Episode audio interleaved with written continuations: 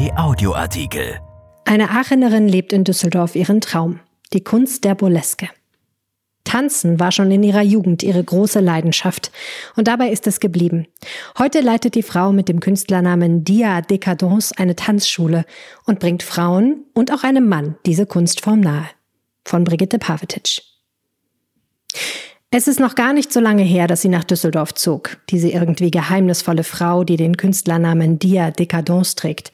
Es war die Liebe, die sie von Aachen auch privat hierher brachte. Beruflich ist sie bereits seit mehr als zwei Jahren in der Stadt angekommen und bietet in ihrer Hertha-Tanzschule eine Kunstform an, die ihren Höhepunkt in vielen Teilen der Welt in den goldenen Zwanzigern des vergangenen Jahrhunderts hatte, die Burleske. Durch Zufall stieß ich auf dieses Unterhaltungstheater, erzählt die Frau, die ihre Rolle rund um die Uhr lebt. Meinen bürgerlichen Namen halte ich geheim, und wenn mich jemand fragt, wie alt ich bin, dann sage ich immer Kess 110.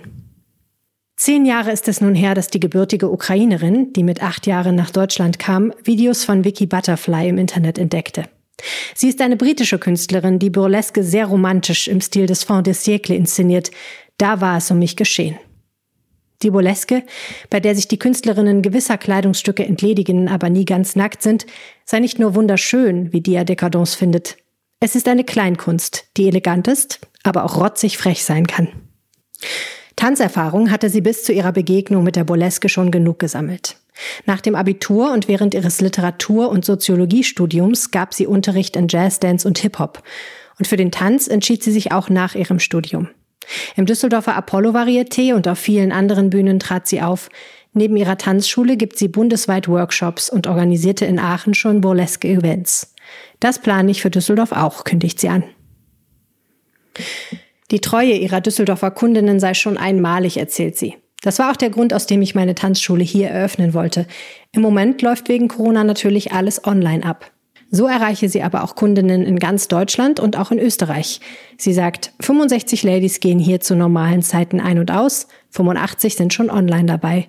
Daher will sie ihr Internetangebot noch weiter ausbauen.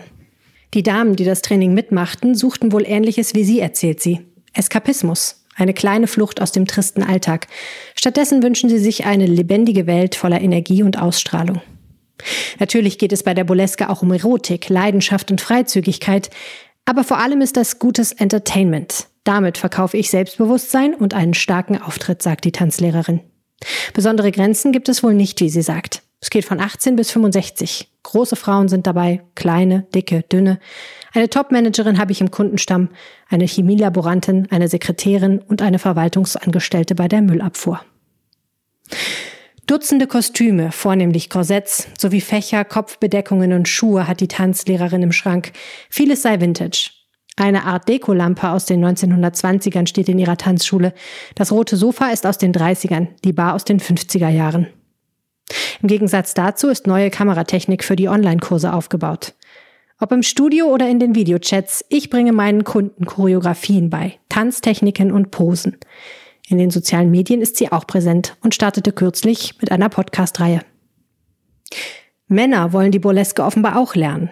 Sie glauben gar nicht, wie viele sich bewerben. Ich könnte einen eigenen Männerkurs aufmachen. Aber nur bei einem machte sie bislang eine Ausnahme. Der hat übrigens auch schon einen Künstlernamen. Lady von Fair. Erschienen in der Rheinischen Post am 13. März 2021 und bei AP Online. RP Audioartikel. Ein Angebot von RP Plus.